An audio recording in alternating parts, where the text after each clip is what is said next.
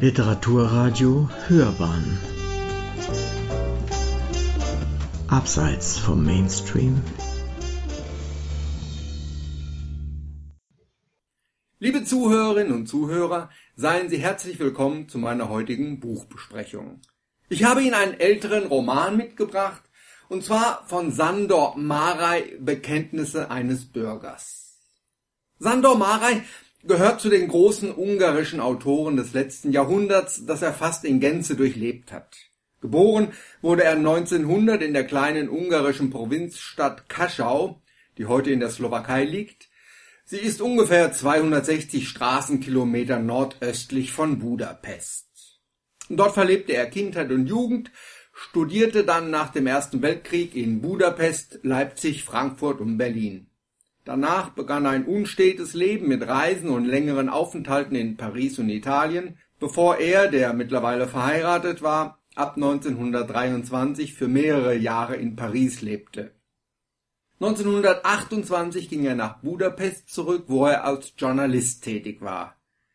1948 schließlich verließ er Ungarn aus politischen Gründen und lebte ab 1952 in den USA, wo er sich 1989 suizidierte. Das vorliegende Buch über die Bekenntnisse eines Bürgers hat Marei im Alter von 34 Jahren veröffentlicht. Es wird zwar als fiktive Romanbiografie bezeichnet, die das Leben erfundener Personen im Zeitraum von 1900 bis 1930 beschreibt, ist aber doch nichts weniger als die Schilderung seines Lebens in diesem Zeitraum. Die Erinnerungen Mareis beginnen sehr systematisch. Im ersten Teil des Buches schildert er das zweigeschossige Haus, von denen es im Städtchen noch nicht viele gab. Dort wohnt die Familie zur Miete. Der Anfang des 20. Jahrhunderts, wir sind ja im Jahre 1900, bringt technische Errungenschaften, die noch nicht immer auch ein Fortschritt sind oder als solche empfunden werden wie beispielsweise das elektrische Licht, das gegenüber dem warmen Licht der Petroleumleuchten so flackrig und grell ist, oder eine Zentralheizung, für die man in manchen Räumen den Heizkörper vergaß mit der Folge bitterer Kälte im Winter. Auch das Klosett für die Dienstboten an der Nebentreppe war eine modische Neuerung, die aber von den Dienstboten nicht angenommen wurde. Wo diese sich jedoch Erleichterung verschafften, blieb und bleibt im Dunkeln. So erfahren wir vieles über die Lebensverhältnisse damals, über die Dunkelheit des Kinderzimmers, das ärmliche, ausgenutzte Leben der Dienstboten, das schlechter war als früher das Leben der Dienerschaft, denn diese hat in gewisser Weise zum Haus gehört und genoss eine Art Fürsorge, während das Arbeitsverhältnis jetzt durch Vorschriften geregelt war, die allerdings kaum eingehalten wurden, und die Dienstboten als bezahlte Gegnerinnen der Hausherrin empfunden wurden. Denn die Hausherrin fühlte sich durch die Dienstboten prinzipiell bestohlen und hintergangen. Dass junge weibliche Dienstboten auch häufig den männlich pubertierenden Nachwuchs in die Technik körperlicher Liebe einzuführen hatten, war nichts Außergewöhnliches. Die Familie Mareis der diesen Namen erst später annahm und dessen Geburtsname Großschmidt lautete. Die Familie hat deutsche Wurzeln, in aller Ausführlichkeit legt der Autor seine Herkunft dar. In jungen Jahren war die Mutter bzw. die mütterliche Seite für ihn nicht wichtig, weil nicht standesgemäß. Während sein Vater aus geringem Adel stammte, wuchs seine Mutter als Tochter eines Handwerkers heran, der sich zwar zu Ansehen hocharbeitete und dann euphemistisch als Fabrikant bezeichnet wurde, aber er war eben doch Mitglied einer anderen gesellschaftlichen Klasse. Wir ließen ihn im Chaos der Vergangenheit versinken und sprachen, wenn es gerade nötig war, gleichsam mit niedergeschlagenen Augen von ihm, dem Fabrikanten. Wir Kinder hatten ihn nie gekannt, er war taktvoll im Tod entschwunden. Diese Einstellung war nicht ohne Folgen für die Familie, die mit der Zeit in zwei Parteien zerfiel, in Mutterspartei und Vaterspartei. Dabei waren, so hält Marei fest, die Handwerker, die in ihrer Gesellenzeit noch auf die Walz gingen, meist deutlich weltläufiger und weit gereister als der Beamte, der Zeit seines Lebens nie hinter dem staubigen Pult seiner Arbeitsstätte hervorkam. Mareis Mutter selbst war Lehrerin gewesen, sein Bezug zu ihr wurde erst nach und nach intensiver. Aber bevor Marei die einzelnen Familienmitglieder sehr ausführlich charakterisiert und beschreibt, gibt er noch eine Darstellung des Lebens in dem Städtchen, das beschaulich verläuft, auf dem der allabendliche Korso straßenseitig streng nach gesellschaftlichem Stand getrennt stattfindet, in dem in einzelnen wohlbekannten Häusern körperlichen Bedürfnissen vieler Männer abgeholfen wurde, in dem die Literatur und Bücher Ansehen genossen und mehrere Buchläden am Leben hielten, in dem es Rummel und Markt gab, man im Sommer in die umliegenden Wälder mit ihren kleinen Siedlungen und Sommerhäusern fuhr. Die Verwandten, die Onkels und Tanten, es würde zu weit führen, sie alle aufzuzählen. Von mütterlicher Seite aus waren sie fast alle bemerkenswerte Menschen mit ebensolchen Schicksalen, wie zum Beispiel Onkel Erno, der nach 16 Jahren Abwesenheit völlig selbstverständlich wieder bei der Familie auftauchte, schweigsam seine geliebten Zigaretten genoss und peu à peu von allen ins Herz geschlossen wurde. Er war in dieser Zeit Soldat gewesen, hatte aber den militärischen Rock an den Nagel gehängt und Jahre in Lokalen mit seiner Musikgruppe zum Tanz aufgespielt.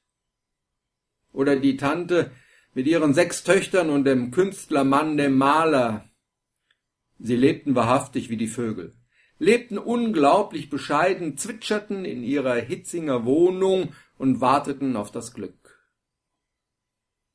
Die Verwandten väterlicherseits waren farbloser, nüchterner, wie beispielsweise ein unter Genieverdacht stehender Rechtsprofessor, der in Pest das ungarische Zivilrecht dieser Zeit ausformte, oder Onkel Matthias, der mit sozialem Impetus in Wien Jura lehrte. In dieser Tradition stand dann auch Mareis Vater, der als Jurist im Städtchen hohes Ansehen genoss. Es gab in der Kindheit ein bzw. zwei Ereignisse, die das Leben Mareis bestimmen sollten. Im Alter von zwei Jahren kam noch ein Schwesterchen auf die Welt, das aber nach einem tragischen Unfall starb. Die nächsten Jahre konzentrierte sich die ganze Mutterliebe, und sie muss eine wunderbare Mutter gewesen sein, ihr unnachahmlicher Humor, ihre Seelenfrische, ihre fast geniale Kindernähe, die sie sich ihr Leben lang bewahrte. Das alles weckte bei den Kindern Sympathie und Vertrauen.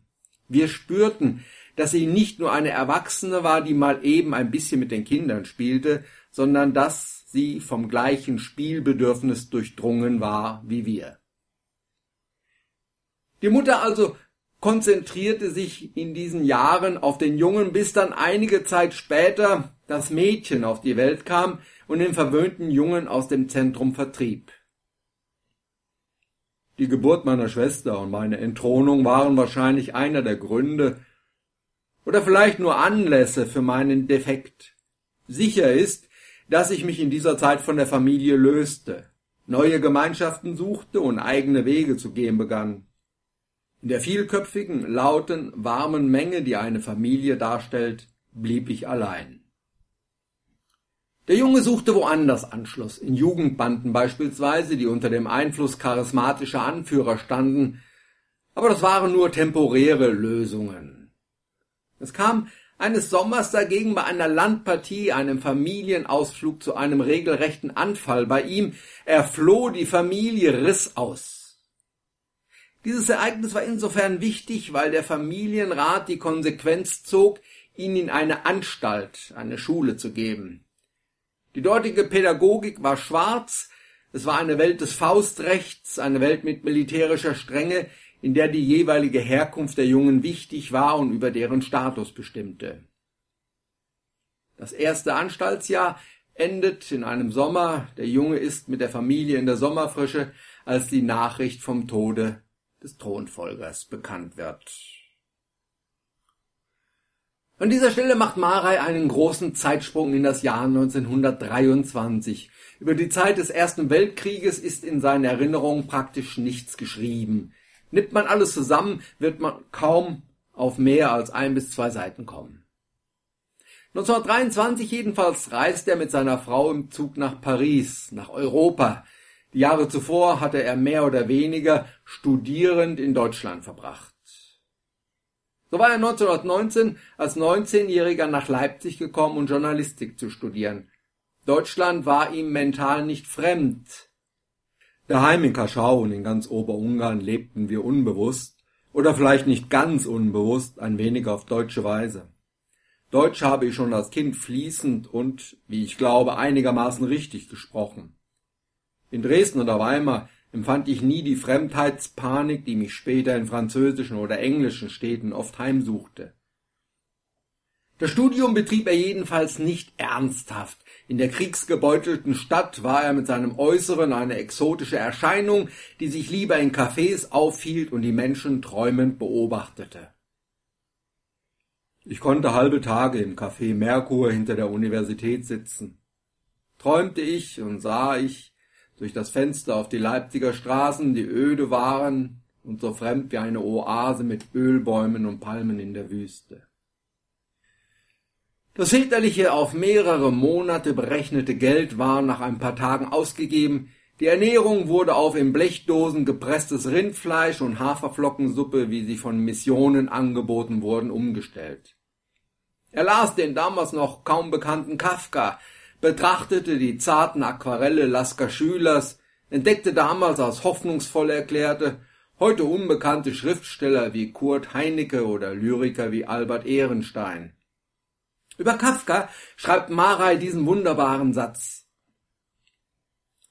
In einer Buchhandlung zog ich unter tausend Büchern einfach die Verwandlung heraus, begann das Heftchen zu lesen und wusste, das ist es.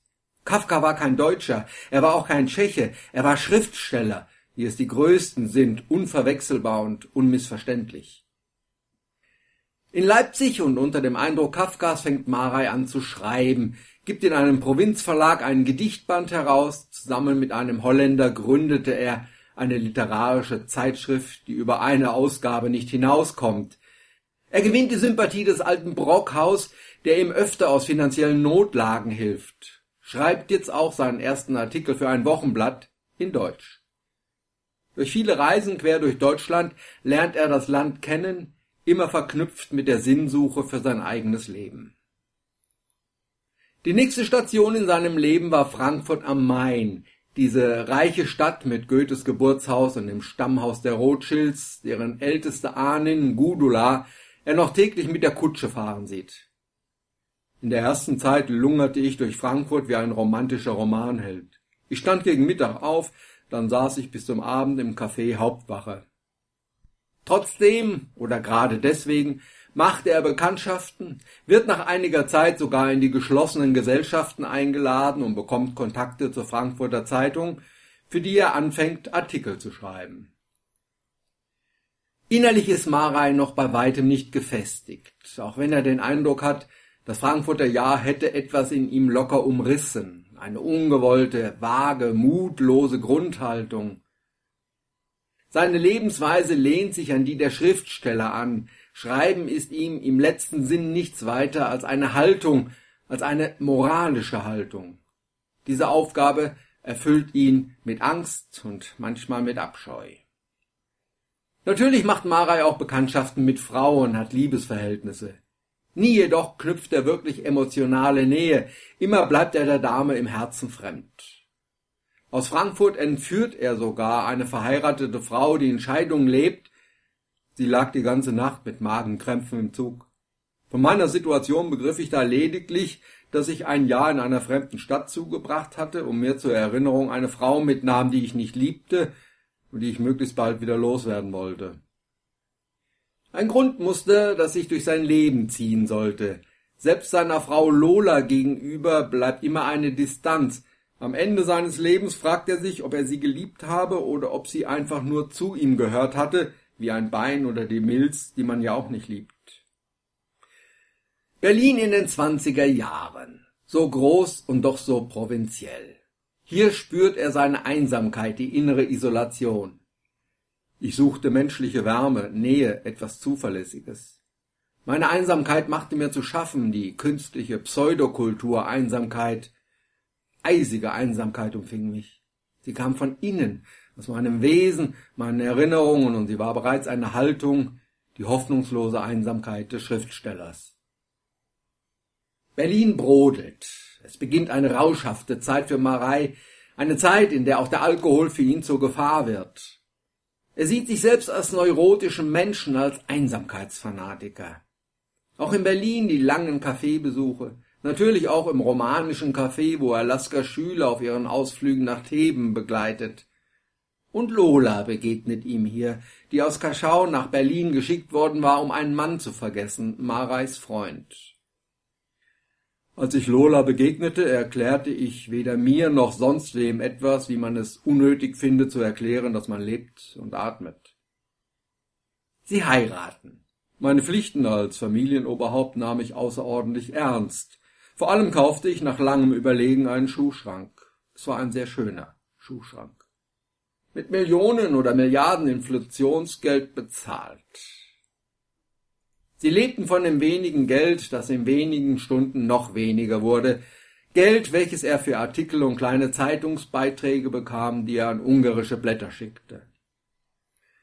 Lola war der erste Mensch, der einen Weg zu meiner Einsamkeit suchte. Ich wehrte mich verzweifelt. Immer auf der Hut, dass Lola meine Einsamkeit nicht antastete. Ich wehrte mich gegen Lola, Einsamkeit ist ein Lebenselement des Schriftstellers. Vor Freundschaft war ich immer geflohen. Ich empfand sie als Verrat, als Schwäche. Ich habe mich bei der Lektüre der Erinnerungen des Öfteren gefragt, ob es Lola im Leben Mareis überhaupt noch gibt. Kapitellang wird sie nicht erwähnt, sind die Ausführungen in der Ich-Form geschrieben, als hätte der Autor keinen Menschen an seiner Seite gehabt. Liest man die Abschnitte, aus denen ich zitiert habe, gewinnt man tatsächlich den Eindruck, das sei, zumindest im inneren Mareis und im übertragenen Sinne, so gewesen. Die Wirklichkeit war Lola, eine Wirklichkeit mit all ihrem unbewusst erbarmungslosen Terror. Ich musste aus dem wirklichen Theben und Athen emigrieren, um unter den Meridianen von Lolas Wirklichkeit leben zu können. In dieser Wirklichkeit Lolas folgte die Zeit, in der ich keine Gedichte mehr schrieb. Die erwähnten Orte Theben und Athen, das sind die Fantasieorte, in denen er mit Else Lasker Schüler weilte. Nichtsdestotrotz war Marei ein scharfsinniger Beobachter, der die immer barbarischere, leergeschwätzige, messerwetzende Welt der Bürger erkannte. Eine Welt, die die Dichter in Angst und Schrecken versetzte. Singende Bürger bereiten sich selbstbewusst auf Revolutionen vor. In München auf seinen Reisen erlebte er dies als Alltag. Hörte man Schüsse, ging man kurz in Deckung und danach wieder seinen Geschäften nach. 1923 verlassen die beiden Berlin und reisen im Zug nach Paris. Sie ließen das bekannte und doch so fremde Deutschland zurück und kamen in eine Stadt, die schmutzig war, in der sie niemanden kannten, in der sie einsam waren und trafen auf Menschen, die sich immer noch am Sieg berauschten. Marais Frau Lola wird unter ärmlichsten Verhältnissen schwer krank, muss operiert werden. Danach fahren sie nach Italien und erleben eine schwere Ehekrise. Sie fährt zurück nach Kaschau. Meine Aufgabe, so formulierte es Marei, meine Aufgabe war es, in Florenz zu bleiben, solange es die geheimen Mächte, die sein Leben lenkten, erlaubten. Du musst bleiben, du darfst nicht feilschen, du darfst nicht zurückschrecken. In diesen Monaten wurde die italienische Sozialdemokratie vom Faschismus zerschlagen, vernichtet, in alle Winde zerstreut. Die Sozialisten verkamen zu einer Art unterirdischer Sekte und hielten ihre Versammlungen wie die ersten Christen in Katakomben ab. Marei erlebt den Aufstieg Mussolinis mit, diese heute so skurril wirkende Gestalt. Sein Wesen und Auftreten hatte etwas Unverletzliches. Er hatte in das Italien des Dolce Faniente eine Energie von 100 Pferdestärken eingebracht und das neue Tempo riss alle mit. Wer nicht die erste Zeit des Faschismus in Italien erlebt hat, kann nie das Geheimnis des Erfolges seiner Bewegung begreifen. Lola war inzwischen zurückgekehrt. Nach Italien erfolgte ein weiterer Aufenthalt in Paris, diesmal für einige Jahre. Die Wohnverhältnisse waren besser, Marei lebte sich in die Stadt ein, obwohl er sich bis zum Ende als Fremder in Paris sieht. Mit einem Auto, das er sich wieder alle Vernunft gekauft hatte, bereist er Frankreich und lernt seine Landschaften und Menschen lieben. Doch wieder packt ihn innere Unruhe. Es folgt eine mehrmonatige Reise in den Nahen Osten, dann fährt er nach London, wo ihn wieder das Gefühl der Einsamkeit umschließt, obwohl er sich letztlich im warmen, sonnigen Herbst wie im Glück badend fühlt. Auch hier die scharfe Beobachtungsgabe Mareis, der die gesellschaftlichen Verhältnisse, die ihn umgeben, präzise erfasst. Was geschah im tragischen Vaterland? Nun hatte ich auf einmal das Gefühl, meine Zeit sei abgelaufen, ich hätte hier nichts mehr zu tun und müsse nach Hause fahren. Dieser geheimnisvolle Imperativ überkommt Mara in der Schweiz und er folgt ihm, reist nach Ungarn, nach Budapest zurück. Ein Jahrzehnt ist vergangen, es ist 1928 geworden. In Budapest arbeitet er als Journalist, fängt an, wieder Ungarisch zu schreiben. Die Aufzeichnungen enden jetzt mit dem Tod des Vaters, der für ihn einen großen Verlust darstellt, denn er erkannte, dass im ganzen Leben nur er selbstlos und gütig zu mir gewesen war. Ich wusste, dass ich ein bedingungsloses, menschliches Verhältnis zu niemandem mehr finden würde. Ich würde mich ganz der Arbeit hingeben müssen, der Lebensweise, und in sie alles hinüberretten, was in mir und der Welt menschlich geblieben war.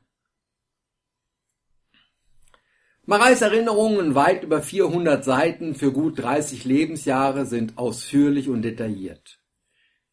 Sie ermöglichen im ersten Teil einen Über- und Einblick in die gesellschaftliche Struktur eines kleinen ungarischen Städtchens mit ihren diversen sozialen Schichtungen um die vorletzte Jahrhundertwende, ihren Vorlieben und Abneigungen, ihren mehr oder weniger geheimen Vergnügungen. Die Familie des Autoren mit ihren vielen Mitgliedern selbst stellt ein weites Spektrum an Menschen mit unterschiedlichsten Schicksalen dar.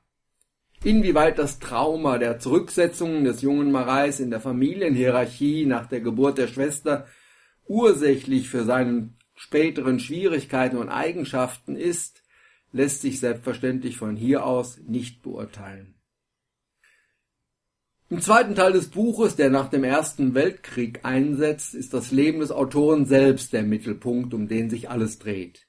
Immer wieder kommt ein Grundmotiv seines Lebens hervor, das Leiden am Leben, das Baden in der Einsamkeit, das Abschotten gegen alle Versuche anderer, ihm näher zu kommen. Dies geht ins Extreme, bis hin zu Suizidgedanken, jedenfalls zum zeitweiligen Alkoholmissbrauch. Er bezeichnet sich selbst als Neurotiker, dabei aber bleibt Mara immer ein scharfsinniger Beobachter, der stundenlang dem Leben um ihn herum lauschen und zusehen kann, der es in seinen Motiven und Erscheinungen wahr und auseinander nimmt, das ist in einer so brodelnden Epoche wie der zwischen den Weltkriegen auch von heute aus betrachtet sehr interessant. Marais Leiden am Leben geht parallel zu seiner Sinnsuche als Schriftsteller. Auch hier sieht er sich als einsamer Wolf, der zum Leben Abstand halten muss, um es zu erfassen und es beschreiben zu können. Seitenlang führt er seine Gedanken zu diesem Thema aus. Das ist manchmal etwas langatmig, da auch nicht immer nachvollziehbar. Marei war Zeitgenosse vieler Künstler und Schriftsteller. Mit vielen hatte er Kontakt, andere wie Kafka oder auch Proust, die für uns heutige Lichtgestalten sind, standen zu seiner Zeit allenfalls am Anfang ihrer Berühmtheit. So war Marei trotz seines postulierten Hanges zur Einsamkeit kein Isolierter, kein Einzelgänger. Zwar schien er in der Tat wenige, wenn überhaupt Freundschaften geschlossen zu haben, aber er war Bestandteil der Gesellschaft, wurde eingeladen und nahm diese Zerstreuung auch an. Bekenntnisse eines Bürgers sind jedenfalls eine hochinteressante Lektüre, für die man sich Zeit nehmen muss. Zeit, die sich trotz vereinzelter Längen lohnt. Es ist ein Blick zurück in eine Welt, die sich zweimal im Umbruch befand.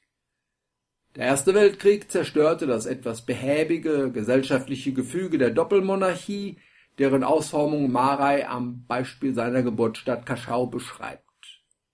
Ebenso spürt Marei aber auch das dumpfe Grollen und Rumoren im Untergrund, das das Heraufziehen des Faschismus mit all seinen Konsequenzen, die damals noch kaum einer ahnte, ankündigte.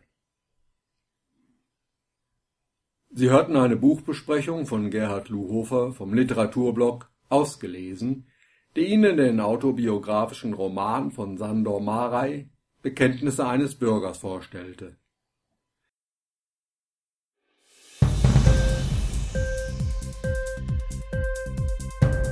Dir die Sendung gefallen?